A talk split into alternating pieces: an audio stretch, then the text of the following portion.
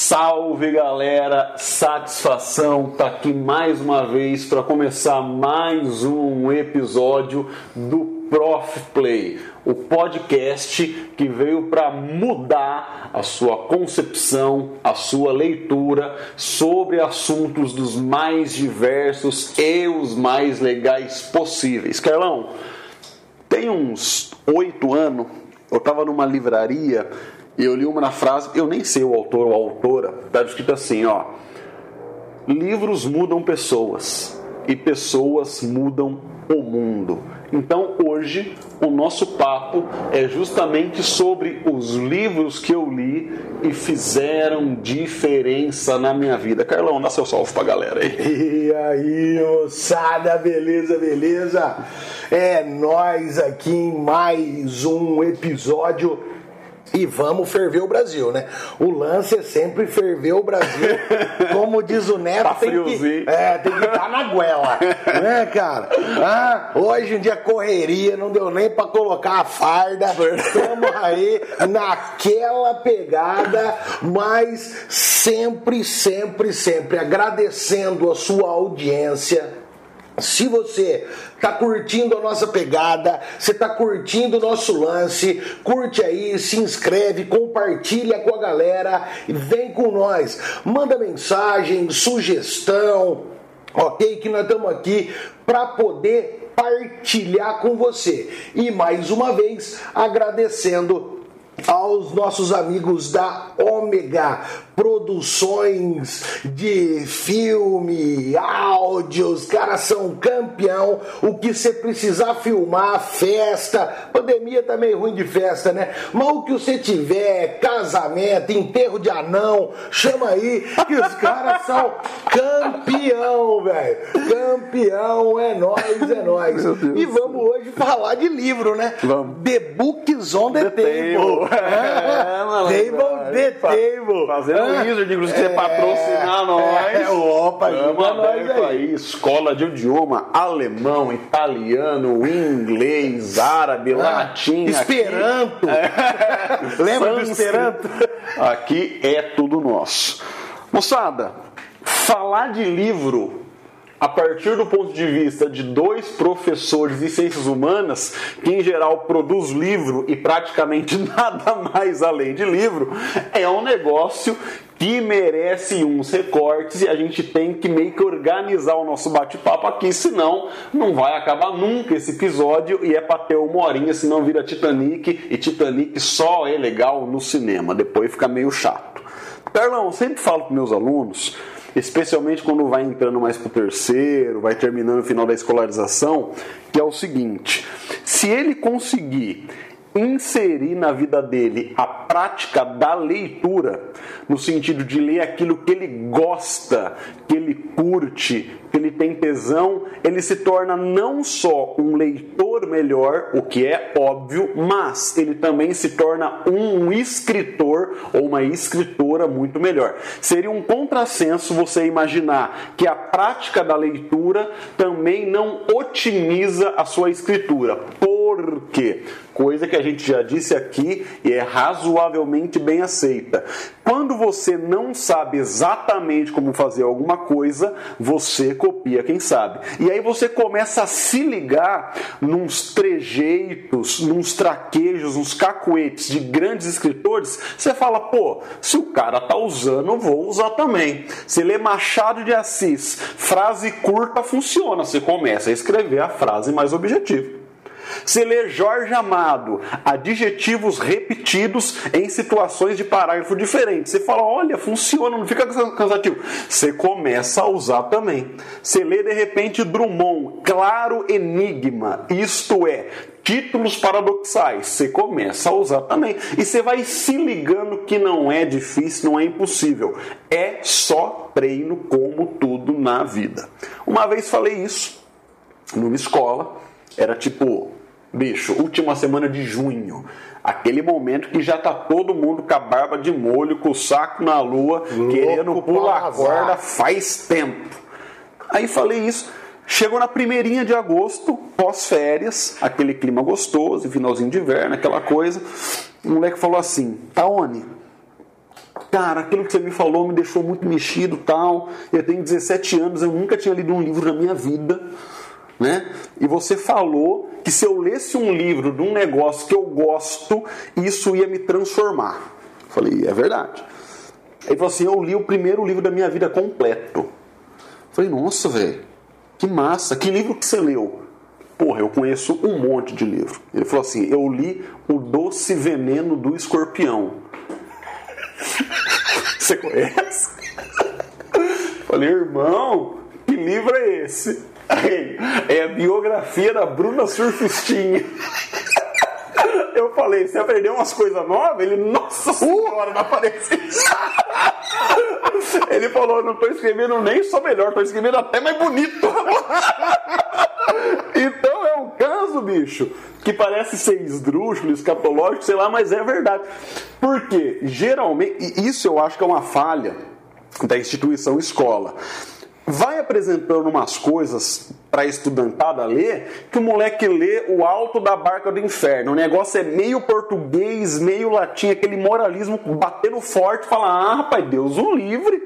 Literatura é isso aí, larga de mão e vai pegando desgosto pela leitura. Eu não sei você, a minha experiência de literatura na escola foi experiência ruim, cara. Eu comecei a gostar de ler e inserir esse hábito na minha vida, parte por teimosia, no sentido de tentar fazer disso um processo até de identidade, de afirmação, parte por inspiração familiar, porque se não fosse isso, se dependesse só da escola, eu estava frito, eu era, como se diz por aí, um analfabeto funcional. Perlão, sua experiência com leitura que começou a te transformar como ser humano? Começou quando, mais ou menos? Cara, putz, livro é uma coisa absurdamente presente na minha vida. Assim, absurdo a presença do livro em vários momentos uh, e em vários segmentos da minha vida. Mas eu posso falar para você, sem medo de errar, que o primeiro livro, o livro que mudou a minha percepção, era um livreto, esse livro de bolso. Só. Logo que eu fui alfabetizado, a minha mãe tinha em casa um livrinho pequenininho assim, que chamava Amar é. Olha aí, rapaz. Eram quadrinhos, desenhos de dois, dois bonequinhos. E sempre vinha Amar é fazer um carinho pela manhã. Aí na outra página, amar é uh, passear de mão dada, coisas assim. E foi, cara, eu lembro perfeitamente de eu ficar deitado no tapete da sala lendo este livrinho várias vezes. Assim que eu me alfabetizei, transição do ensino da educação infantil para o fundamental, né? Uhum. Que na minha época chamava primeira série do grupo, né? Do grupo. É, chamava primeira série do grupo, ainda não chamava fundamental. Ah, tá. Aí chamava primeira série do grupo. Rapaz, então, você é antigo, hein? Sou, vixe. Da época que o capeta era criança. E. 1900 ah, de Almeida. É, né? mas eu lembro dela perfeitamente, da Almeida. E, cara, é, é um negócio muito louco isso, assim, porque esse livro ele foi o livro que me deu prazer em pegar algo e ficar folheando e fazendo esse download de informações sem necessidade de internet, que é um bagulho muito louco. Então começou aí. Aí na escola, a experiência escolar, o primeiro livro que eu tive que ler na aula de literatura é na verdade, assim, tinha uma coleção. Como é que era o nome? Vagalume? Coleção Vagalume. É, todo famosa. mundo tinha que ler no ensino fundamental. Só. Mas eram livros que eu achava muito fáceis, assim, lia muito rápido. Uhum. Né? Não tinha. Não dava muita bola para isso. Ah. Não dava muita bola para isso. Aí na primeira série de ensino médio, a gente teve que ler Amor de Perdição. Camilo Castelo Branco. Branco. Pensa num livro que me deu ódio.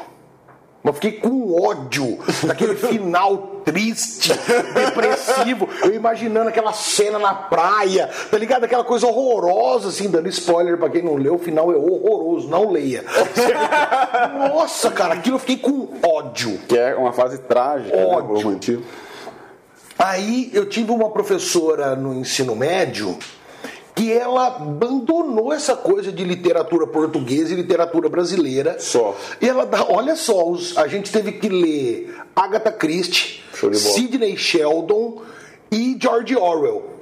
Tá. Aí foi muito massa. Eu que sempre gostei de política, Revolução dos Bichos. Puta, foi do caralho, assim, um livro que eu li trocentas mil vezes na vida. A Revolução dos Bichos é tipo uma metáfora para a Revolução Russa, não é? É, na é para o pós-revolução russa. Tá. Né? Ele, ele- o começo do livro é a tomada de poder. Isso, lembrei. E aí o Eu li processo, faz- o processo pós ali na transição do morte do Lenin e o governo do Stalin. Mas é uma crítica, na verdade, né? É. Tem umas pessoas que falam assim, isso é uma apologia. Pô, então você não leu o livro. É. Porque o livro é uma crítica Porque atroz. mimetiza o poder da figura do porco, que é um- uma coisa meio parasitária. né? É, mas o grande lance do livro é mostrar a corrupção, sabe, a transformação de como a ideia do socialismo stalinista era uma dinâmica de corrupção Aham. atroz, assim. Perverteu o projeto. né? Com certeza. Cara, então isso é, isso é muito louco, assim, porque esse, esse momento com os livros, ele foi um momento muito rico. Mas eu vou confessar uma coisa pra você.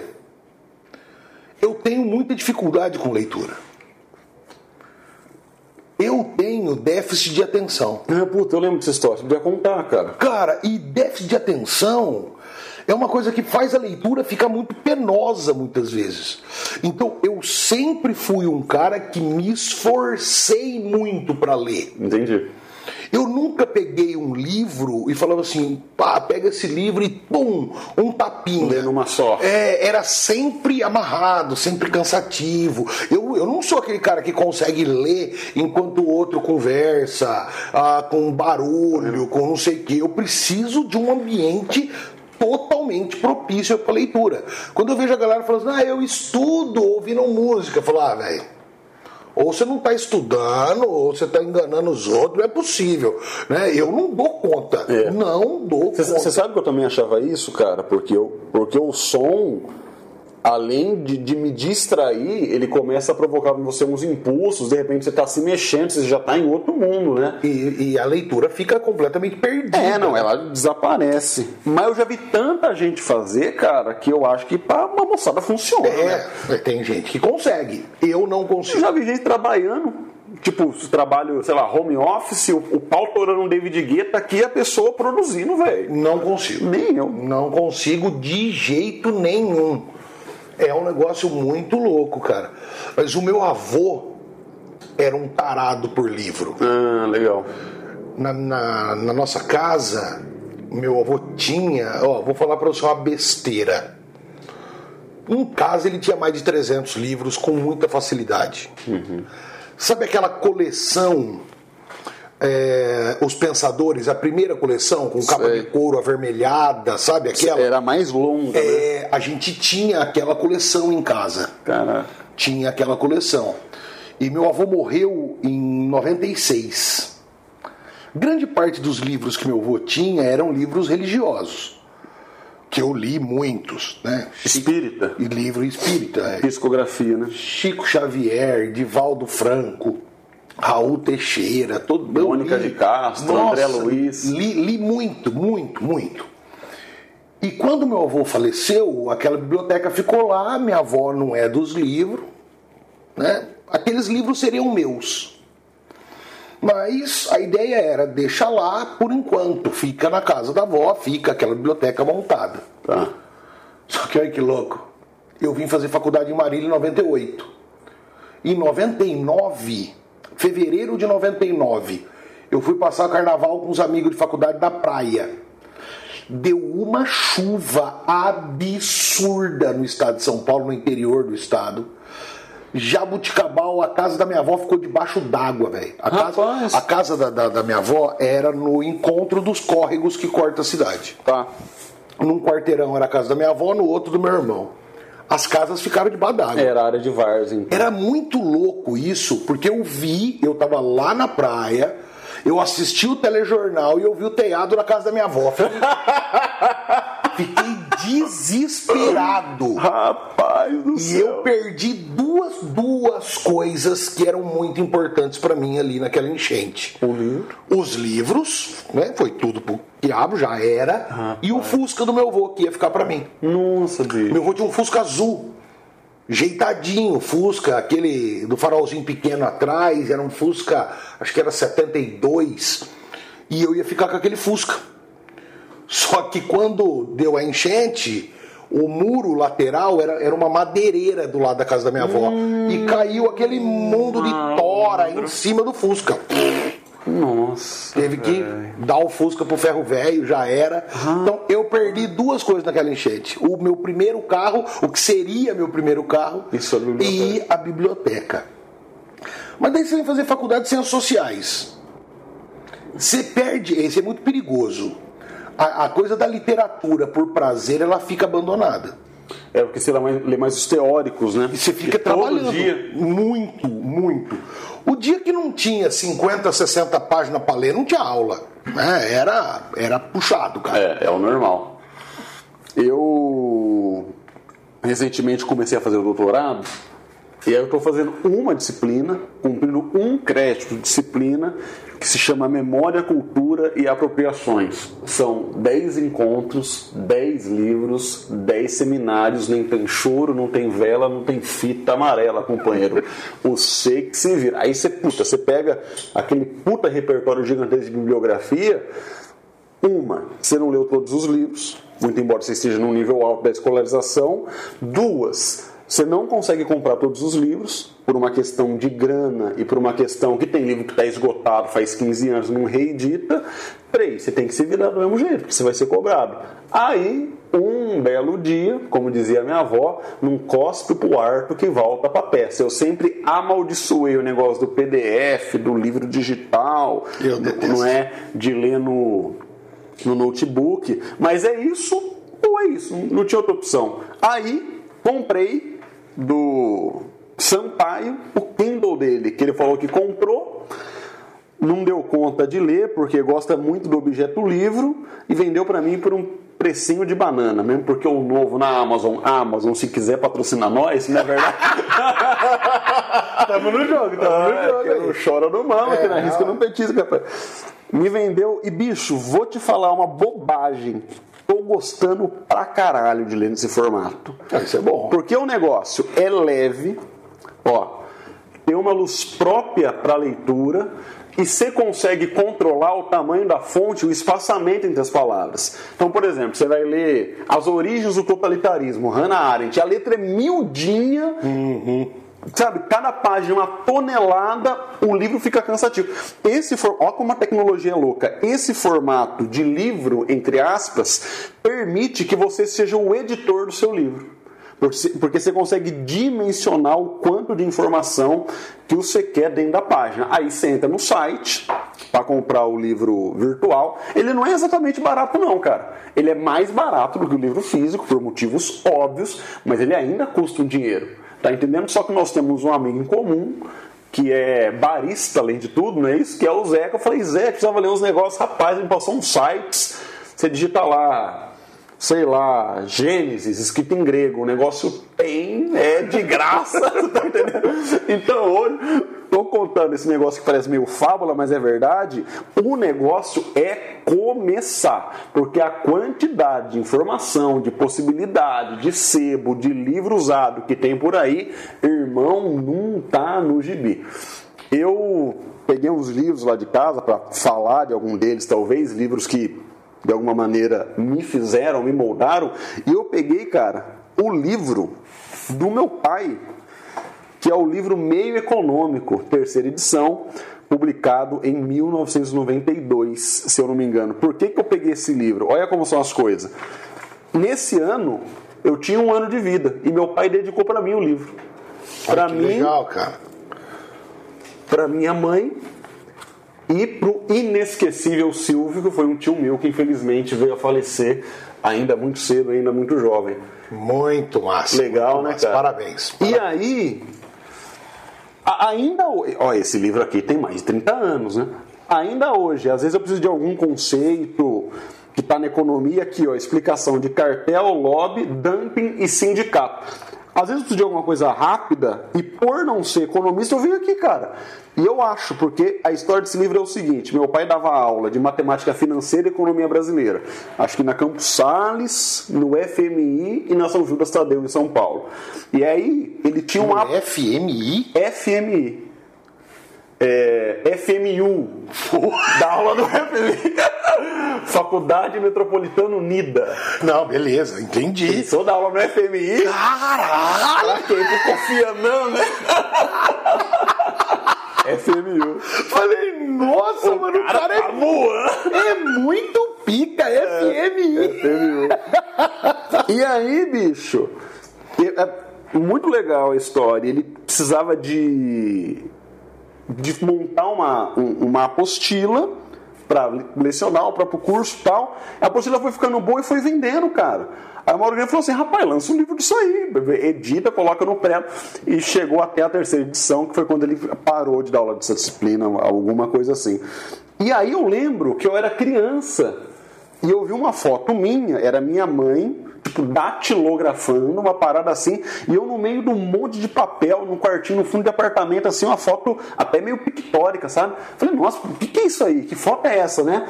Isso aí foi quando a mãe digitou o livro do pai. Eu falei, meu pai publicou um livro? Publicou. Aí eu falei, caralho, meu pai é, é importante, é, é- é engraçado. A primeira vez você vê o nome do seu pai num livro, você fala, caramba, o negócio é, é possível, né?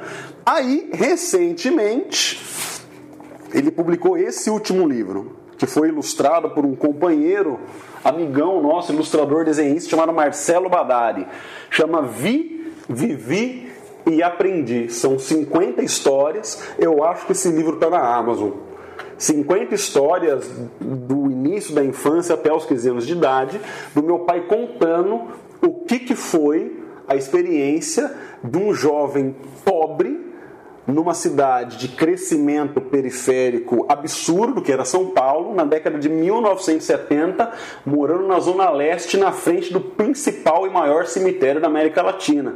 Umas histórias, meu guerreiro, que aí nem imagina. Por exemplo, meu pai falou que uma vez é, tinha tinha muita macumba no cemitério. Muito trabalho com pinga, galinha preta. Só que no cemitério, por ser muito grande também, à noite, juntava muitas pessoas em situação de rua. O que, que o pessoal fazia com a macumba? Arroz, farofa, velhinha, pimenta, cachaça, irmão. Virou festa. Virou festa. O que que alguns mal intencionados começaram a fazer? Quebrava o gargalo da garrafa de pinga para cair vidro dentro da pinga, para não beberem a pinga do trabalho. O que, que os moradores em situação de rua começaram a fazer? Começaram a pedir filtro de café nas casas. Batia para amor, quer dinheiro? Quer Não, não tem um filtro de café aí? Tem. E ficou todo mundo assim, cara, que esse pessoal tá pedindo filtro de café, né? Diferente. Pra filtrar a pinga. Um belo dia, jogava-se futebol no muro do cemitério, chutaram a bola lá por cima das covas, alguém foi lá e viu um cara refiltrando a pinga, meu irmão. Você vê o que, que é o brasileiro. Então, velho, falar de, de livro para mim é um negócio comovente, é um negócio familiar, e aí chega um momento que é muito louco. Chega um momento que não cabe mais livro na sua casa Sim. Juntou eu, que sou um nerdão de humanas, e a Lorena, que é também, sobretudo de romance, não tem mais como comprar livro, cara. A gente precisa se desfazer um pouco para comprar mais um pouco. E o Diabatenta, você já vê aquela promoção, aquela coleção, aquele box, você não quer parar, né? É, eu tô com seis livros em casa, todos começados, nenhum terminado. seis livros que eu comecei, aí não consegui terminar e vai embolando. e o- E, sempre comprando. Puta, mas esse eu não tenho, né? Esse eu não tenho. É. E, e o livro do Leminski? Você comprou ou não? De? Não comprei mais. Não comprei mais. Esse livro é, um- é uma história bem interessante, assim, porque, como você sabe, eu tinha um tio que fez ciências sociais também e tal, que ele infelizmente faleceu. E esse meu tio era uma grande inspiração, assim, era um cara que aglutinava todo mundo. Pá. Uhum. E certa vez ele chegou e me entregou um livro chamado Distraídos Venceremos, do Paulo Leminski. E aí ele falou assim: esse cara aqui ele é amigo do Arnaldo Antunes. Ó, eu fui ler Leminski por conta do Arnaldo Antunes. Que também é poeta, né? Isso, mas aí ele falou assim, pô, você não gosta de Titãs? Você não gosta de rock and roll? Tá aqui, ó, esse cara é amigo daquele ali, pá. E eu comecei a ler e tem um poema que é fabuloso nesse livro, que esse poema introduziu a mim o mundo da poesia, que chama Merda e Ouro. Caramba. Tem uma parte do poema que é incrível, que ele fala assim: ah, todos cagam. Cagam reis, cagam padres, cagam madres e cagam fadas. Mas não há nada que se compare à bosta da pessoa amada. cara é gênio. Né? Genial, né, cara? É. Genial, assim, genial. E é muito louco isso, porque esse livro me introduziu à poesia eu comecei a achar que aquele estilo era legal, aquela coisa do haikai. E eu falei assim, pô, eu vou fazer poesia. Uhum. E comecei na adolescência a escrever poesia e tô terminando meu livro. Pode crer. Tô terminando meu livro. Porque essa coisa de escrever livro é muito louco, cara. Eu escrevi, quando era autor de material didático, eu escrevi vários, mas dentro de um sistema de ensino. É uma proposta pedagógica, né? É, dentro de conteúdo. E agora eu vou, pretendo que seja esse ano. Se tiver gente para ajudar, é bom, porque a grana. A Amazon paga nós. É. ah, mas eu pretendo fazer o lançamento aí do meu livro de de poesia. Você já pensou num título? Ainda não. Só. Ainda não. Ainda não, é a última coisa. Já pensei em vários assim, mas nunca não consegui consolidar nada. E é muito louco essa coisa, esse prazer que você tem, da licença, de pegar e falar assim: olha, o nome do meu pai está no livro. É. É... Meu pai nunca escreveu nenhum livro, mas eu fico extremamente extasiado com a possibilidade de saber que eu vou gerar esse tipo de sentimento na minha filha. Inclusive, MC, nossa produtora, é, um abraço para você. Ajuda nós, né? salva, né? Salva nós nesse negócio de tecnologia. Rapaz do céu. Sabe, então essa coisa do livro, cara, é um bagulho muito, muito presente, assim. E eu tenho uma relação com o livro de amor e ódio.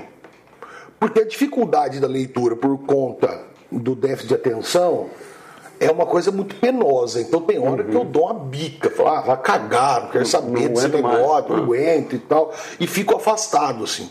Mas aí de repente eu quero de novo, quero pegar o saudade. livro, quero, sabe, esse prazer de sentar na cadeira, ficar segurando e tal. Puta, é, é, é, é muito, é muito massa.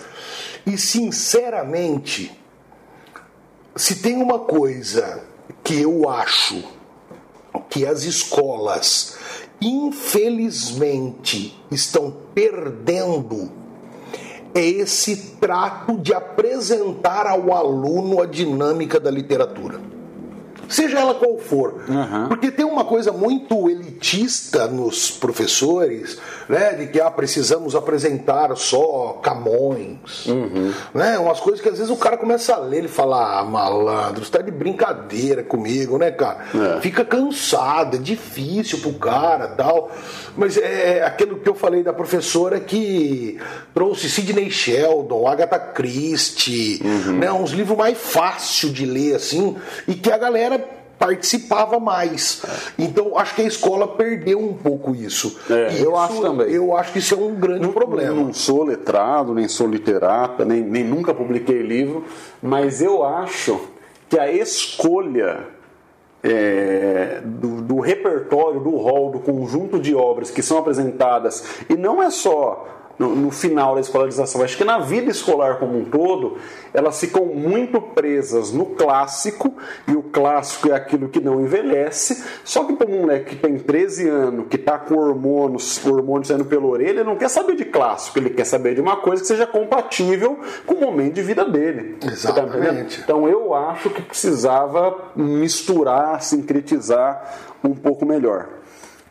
Uma vez, cara, a editora da Unesp, eu não sei se ela estava fazendo 30 ou 40 anos, eu não lembro, estava fazendo uma, uma comemoração assim de data efeméride, né? E aí. Traduz é, pros caras isso aí, mano. Tava fazendo uma comemoração de década cheia. 10, 20, 30, 40. Aí, se não sou eu aqui pra fazer a tecla SAP, fica nessa, né? já ia Mas tem o Andrezão editor, né? Qualquer coisa. Imagina lá assistindo o vídeo e falar, porra, vai cagar! Aí, cara, co contrataram não. Um professor que já trabalhava na, na editora Unesp ele fez tipo um circuito de palestra. O, José Luiz Secantini, que é um cara especialista em Monteiro Lobato. Inclusive, foi na época que deu aquela polêmica com Monteiro Lobato, por causa da palavra beiço, Monteiro Lobato é ou não é racista. Aquele angu, né? Mas isso é outro assunto. E aí ele fez um circuito de palestra falando sobre livro e leitura no Brasil naquele contexto. Isso foi 2010 ou 2011. E aí muito louco, que ele teve numa Bienal Bienal do Livro, evento que acontece ano não, e ele participou da confecção de uma pesquisa com uma amostragem grande que era para responder duas coisas. Quantos por cento dos brasileiros e brasileiras podem ser consideradas leitores ou leitoras, e tinha um critério para isso, e qual que é o livro mais lido do Brasil. O critério para você considerar um leitor era ler pelo menos um conteúdo literário, não importa o material de suporte desse conteúdo, no intervalo de três meses. Ou seja, equivaleria você entrar em contato, grosso modo, sei lá, com quatro livros no ano. Eles consideravam isso um leitor. Feita essa pesquisa, que a amostragem foi muito grande, descobriram que aproximadamente 5% da população alfabetizada lê por motivos dos mais diversos que não passam apenas pela educação. Se você não trabalha com conhecimento no sentido profissional, o dia a dia é um massacre. Você quer chegar em casa, você quer desbaratinar. Você não quer ler né, Dona Flor e seus dois maridos, por exemplo. E aí, a informação mais legal, a segunda informação da pesquisa, qual que é o livro mais lido? A Bíblia, em primeiro lugar, o Novo Testamento, e depois um livro que se chama O Sítio do Pica-Pau Amarelo. Mas tem um problema. Não existe um livro chamado Sítio do Pica-Pau Amarelo. O Sítio do Pica-Pau Amarelo é o lugar da ficção onde corre aquela história toda. Existem memórias de Emília, acho que memórias de Pedro, mas o, o Sítio do Pica-Pau Amarelo não existe. Então, qual que é o lance, analisando um pouco essa pesquisa? As pessoas, como disse o engenheiro do Havaí, está todo mundo relendo que nunca foi lido no dia a dia, eu acho que elas ressentem um pouco pela falta da leitura e vira um negócio meio vergonhoso de você falar. É pouca gente que bate no peito e fala: Eu não gosto de ler, eu não consigo ler, porque fica aquela coisa meio chata. E aí, por causa disso, as pessoas ficam relendo o que não foi lido. Eu me lembro muito bem, uma vez eu estava no começo da graduação, né? E aí apareceu um menino lá muito. Sabe aquela pessoa que tem uma empáfia gigante, que se acha muito arrogante, tal, blá, blá, blá, que acabaram de entrar, bichão. Aí, falando lá, tal, publiquei um livro, escrevi um livro. Falei, nossa, que legal. Sobre o que é seu livro? O meu livro é uma releitura de O Fausto, de Goethe. Se eu não me engano, é 1808, Fausto que é um negócio longo e difícil, que joga com a imagem do diabo, que chama Mephistófeles e tal. Falei, tá bom.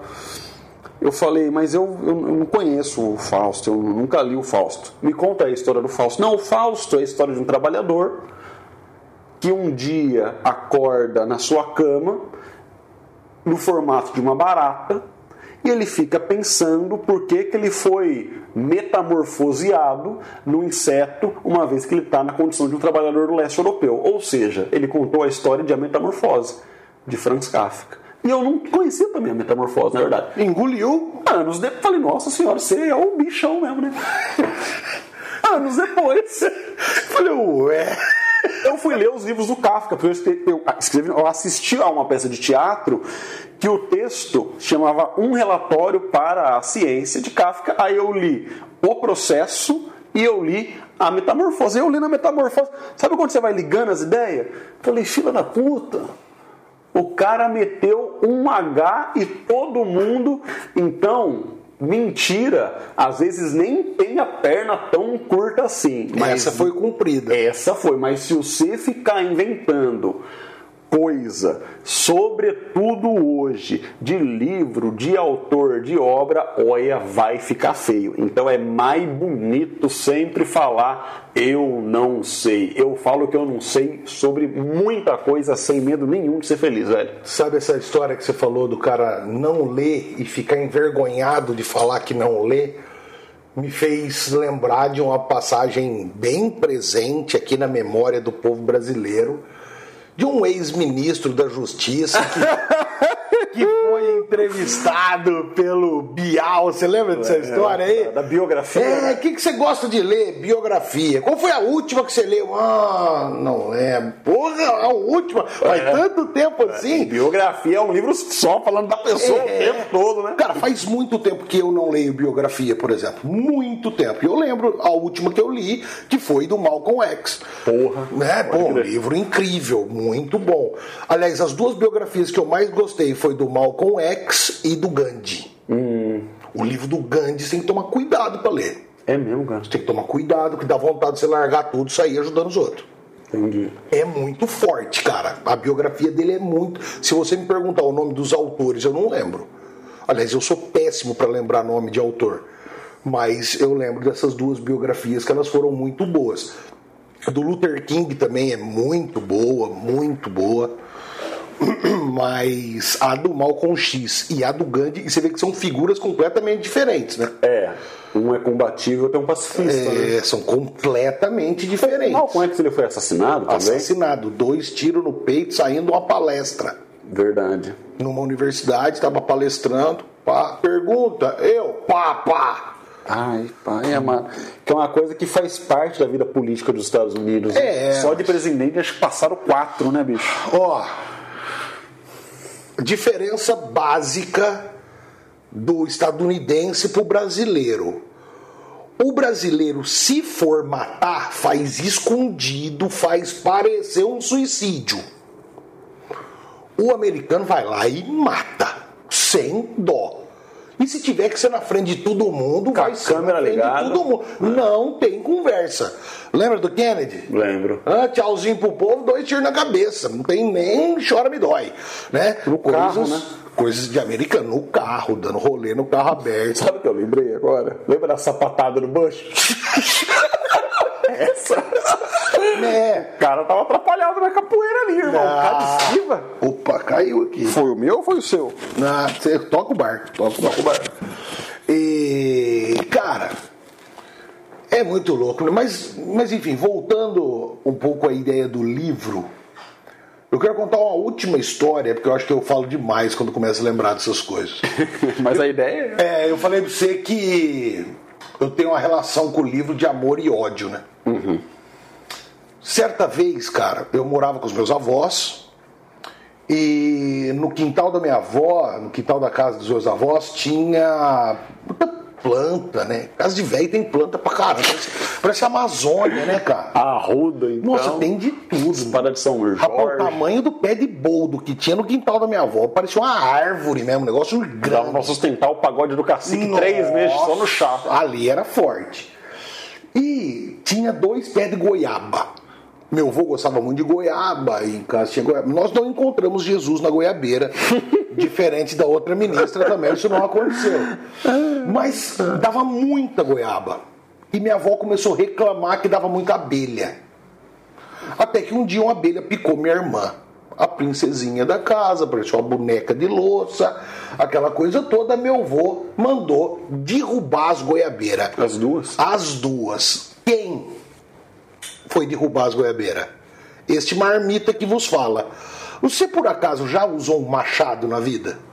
É difícil, porra. É difícil. É difícil. E pra cortar madeira de goiaba, que parece que é borracha?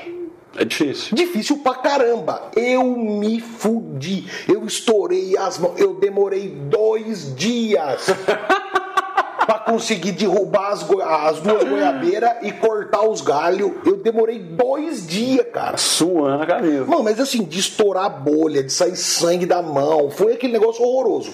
E o meu avô sentado naquelas cadeiras de área, Só. com o livro na mão, o cinzeiro, meu avô era um fumante inveterado, ele fumava cigarro longo, que ele falava que cigarro curto era muito pouco. Fumava Hilton longo, não sei se você já viu esse cigarro. Já. O bicho é bitelo, assim. E ele lá fumando e me olhando. Dois dias ele ali, fumando, lendo e me olhando. Fumando, lendo e me olhando. Então veja a cena daquele velho português com aquele livro na mão. Me dava uma raiva, cara. E olha que coisa louca. Quando eu acabei. Acabei o trampo. Falei, agora eu acabei. Ele olhou pra mim e falou assim: o que, que você aprendeu com isso? Falei, aprendi que eu tô fudido. Olha minha mão, tô lascado aqui. Eu tava com ódio, cara. Ele riu da minha cara, olhou pra mim e falou assim: uma pessoa com um pouquinho de habilidade fazia esse serviço em uma hora. Você demorou dois dias. Vai estudar, porque se você depender da mão, você vai morrer de fome. Disse o poeta, a caneta pesa menos que a enxada. Pesa assim. menos que é inchada. Se pensa num velho que tinha uma sabedoria monstra. Monstra. Eu boto e, fé. e ali eu fiquei com ódio dele com aqueles livros e tal, mas ao mesmo tempo foi o livro que me libertou de fazer força. Foi o livro. Sem o livro. Você que é de classe média que está assistindo nós aí, você que é de classe média baixa, entenda: o caminho para sofrer menos é o livro é o livro. Porque jogador de futebol é difícil conseguir ter Uhum. uma carreira top. Quem consegue, coisa linda, mas é bem difícil. É rarinho, né? E música também é uma competição mil vezes mais difícil que passar na FUVEST Medicina.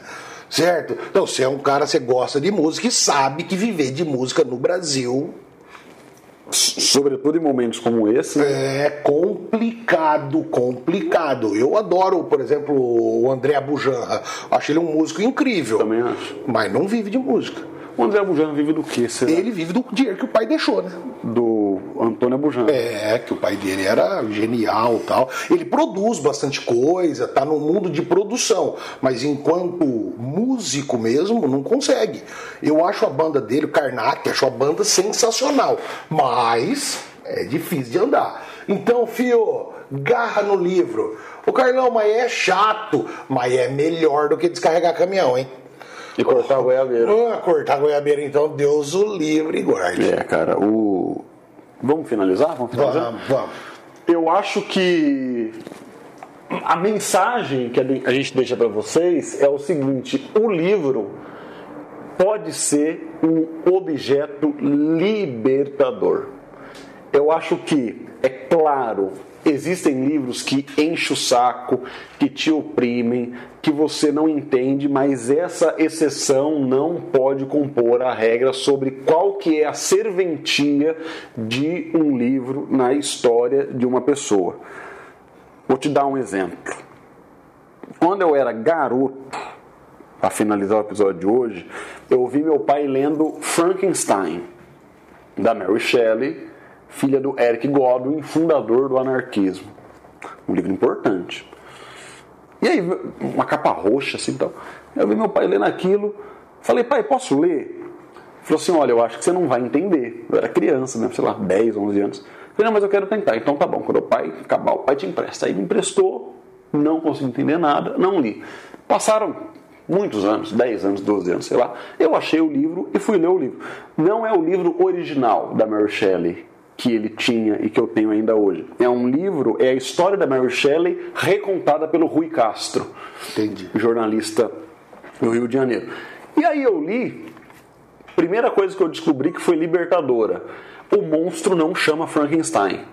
Na verdade, o monstro chama a criatura. Ele não tem nome. Ele é sem identidade.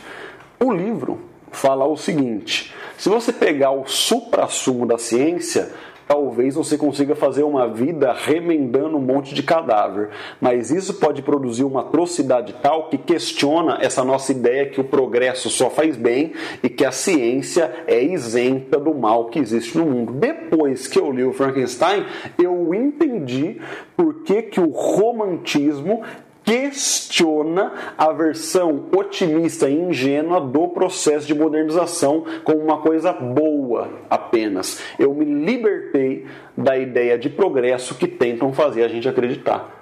Porque geralmente, quando tem alguém muito em progresso, na outra ponta tem alguém se fudendo bastante. Geralmente é assim no nosso planeta. Então, eu acho que fica o nosso recado.